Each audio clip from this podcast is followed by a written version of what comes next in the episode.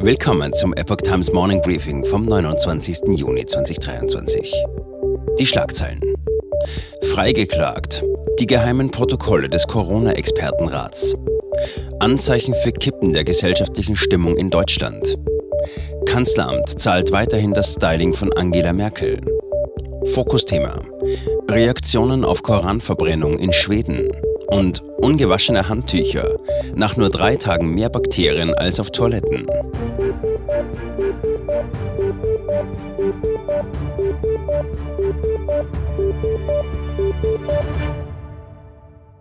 Der Arzt Christian Hafner erstritt aufgrund des Informationsfreiheitsgesetzes geheime Dokumente aus der Corona-Zeit. Nach einem einjährigen Rechtsstreit mit dem Bundeskanzleramt erhielt er erfolgreich Zugang zu den Protokollen des sogenannten Corona-Expertenrats der Bundesregierung. Dieses Gremium, das von Dezember 2021 bis April 2023 unter strenger Geheimhaltung tagte, setzte sich aus prominenten Akteuren der Corona-Zeit zusammen, darunter Christian Drosten, Alena Büchs, Viola Priesemann, Lothar Wieler und Hendrik Streeck.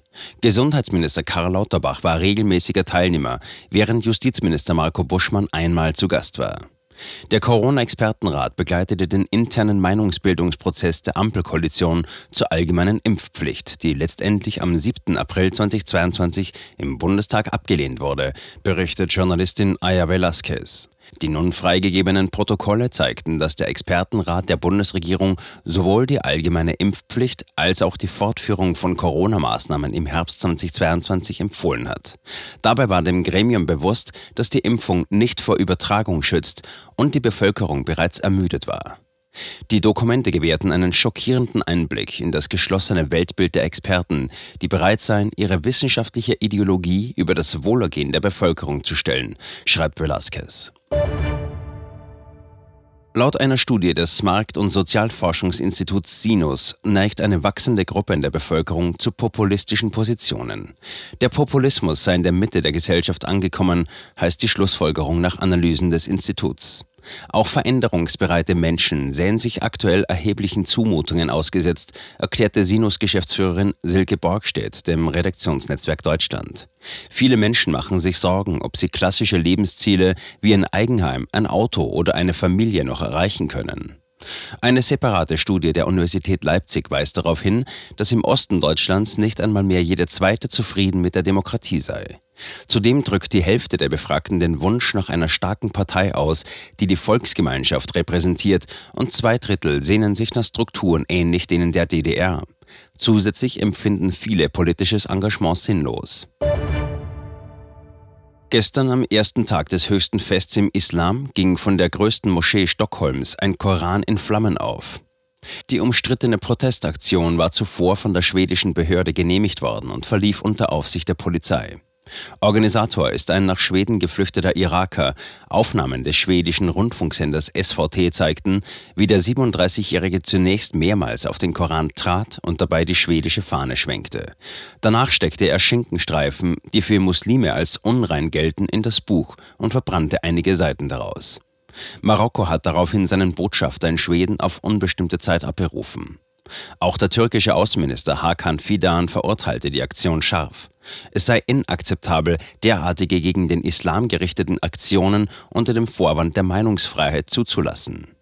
Die schwedische Polizei hatte zuvor ihre Genehmigung für die Aktion so begründet, Zitat, die mit der geplanten Koranverbrennung verbundenen Sicherheitsrisiken seien nicht von einer Art, die unter den derzeitigen Gesetzen eine Entscheidung zur Abweisung des Antrags rechtfertigen könnte. Zitat Ende. Bereits Mitte Juni hatte ein Berufungsgericht entschieden, dass frühere Kundgebungsverbote der schwedischen Polizei rechtswidrig seien. Diese bezogen sich auf geplante Koranverbrennungen vor den Botschaften der Türkei und des Irak in Stockholm. Jene vor der türkischen Botschaft hatte Ende Januar stattgefunden und zu Protesten in der islamischen Welt geführt. Der türkische Präsident Recep Tayyip Erdogan hatte bereits damals betont, Zitat, es ist klar, dass diejenigen, die eine solche Schande vor der Botschaft unseres Landes verursacht haben, kein Wohlwollen für ihren NATO-Beitrittsantrag erwarten können. Zitat Ende. Um dem Militärbündnis beitreten zu können, braucht Schweden die Zustimmung aller Mitgliedstaaten. Die türkische Regierung in Ankara könnte die Koranverbrennung in Schweden nun zum Anlass nehmen, die Zustimmung zum schwedischen NATO-Beitritt endgültig auf Eis zu legen. Beim EU-Gipfel vor der Sommerpause bahnt sich ein neuer Streit über die Asylpolitik an. Ungarns Ministerpräsident Viktor Orban und die polnische Regierung haben angekündigt, sich nicht an der geplanten Verteilung von Flüchtlingen in der EU zu beteiligen und auch keine Ausgleichszahlungen zu leisten.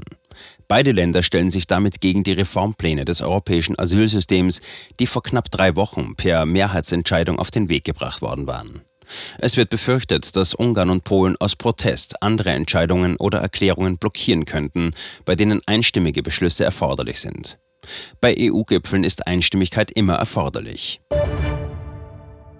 Beim Heizungsgesetz sind zentrale Fragen weiterhin offen. Laut dem Newsletterdienst Table Media gebe es noch unterschiedliche Interpretationen, unter anderem zur Frage, ob neue Gasheizungen eingebaut werden dürfen, wenn eine Kommune ihr Gasnetz nicht auf Wasserstoff umstellen möchte.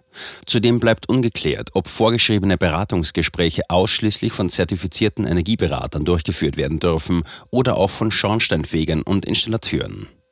Im Wirtschaftsministerium, wo der Gesetzesentwurf bis morgen angepasst werden soll, herrscht offenbar Ratlosigkeit. In der Nacht zum Dienstag hatten sich die Ampelfraktionen nach eigenen Angaben auf die letzten offenen Details verständigt. Ob das Gesetz in der kommenden Woche den Bundestag passieren wird, bleibt offen.